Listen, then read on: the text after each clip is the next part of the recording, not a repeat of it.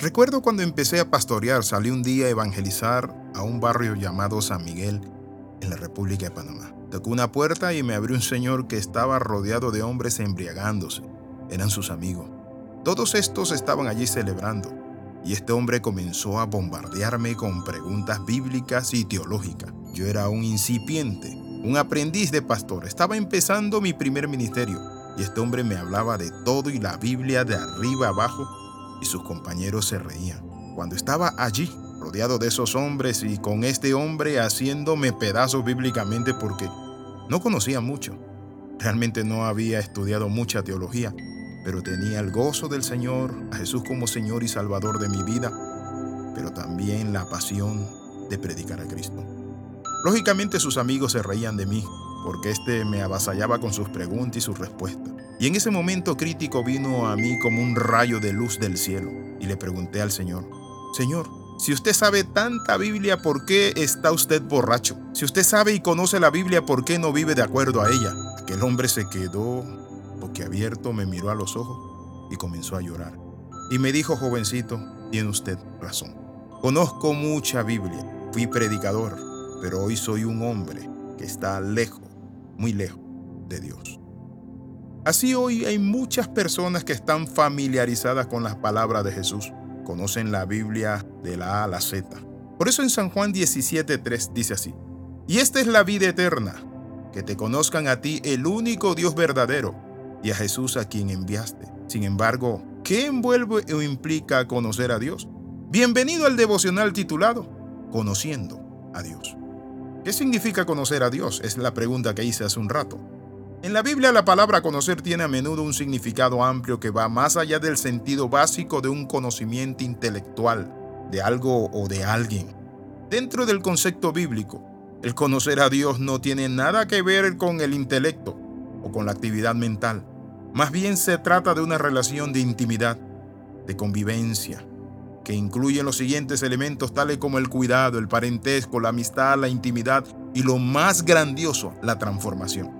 Mucha de la gente que andaba alrededor de Jesús sabían quiénes andaban con Jesús, porque oían hablar estos hombres y veían cómo eran, y por eso identificaban que habían o que estaban con Jesús. En la actualidad las personas piensan que es conocer conceptos bíblicos teológicos y los ha reducido a una serie de actividades de mero conocimiento intelectual, donde el repetir conceptos y memorizar textos bíblicos es lo más importante para muchos. Ha sido el aspecto central para decir que conocemos a Dios. Es un grave peligro creer que se puede conocer a Dios de esta manera, aunque no se puede negar el hecho de que también mantiene un lugar de importancia indudable el tener una mente ilustrada y conocer las escrituras. Pero sobre el conocimiento está el amor. Por eso el apóstol San Pablo decía que el conocimiento envanece, pero el amor edifica. Volviendo a las palabras de San Juan, aquellas palabras que dijo nuestro Señor, y esta es la vida eterna. ¿Dónde está la vida eterna? Que te conozcan a ti, el único Dios verdadero, y a Jesús a quien enviaste.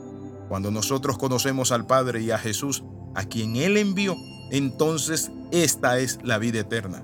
Hoy quiero sintetizar en este devocional algo que quede grabado y guardado en su corazón. El propósito de Dios es que usted le conozca cara a cara y personalmente, así como Moisés le conocía y así como Dios conoce a cada uno de nosotros.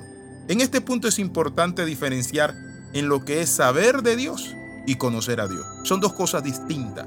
Hay gente que sabe de Dios pero no conoce a Dios. Y estos dos elementos difieren totalmente. Lo primero se refiere a estar informado de la existencia, paradero o estado de alguien o de algo. Lo segundo, cuando hablamos de conocer personalmente, va mucho más allá del aspecto teórico y no es saber algo acerca de Dios, sino conocer profundamente al Padre Celestial. La Biblia dice más antes bien creced en la gracia y el conocimiento de nuestro Señor Jesucristo.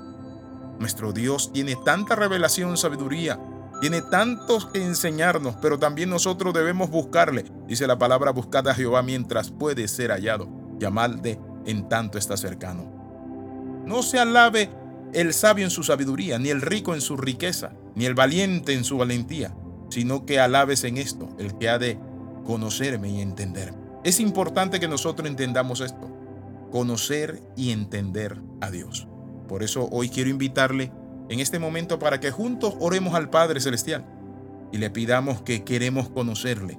Pero no solo conceptos de Él, sino que queremos conocer los conceptos, pero también la vivencia, el caminar con Él, la intimidad, que Él nos revele su voluntad, pero también en que Él se manifieste en nuestras vidas como poderoso Dios y eterno, Dios que da sabiduría y entendimiento a los que le buscan.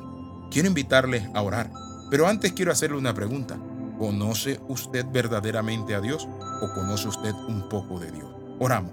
Padre, en el nombre de Jesús, queremos, oh Dios Padre Santo, conocerte cada día, oh Dios del cielo y de la tierra, pero en lo personal, en la intimidad, Señor, en el nombre poderoso de Jesús oramos y damos gracias. Amén y amén. Escriba palabra de transformación arroba gmail.com o escríbanos al más 502 42 45 60 89. Nos vemos en la próxima. Recuerde las 13. Comenta, comparte y crece. Bendiciones de lo alto.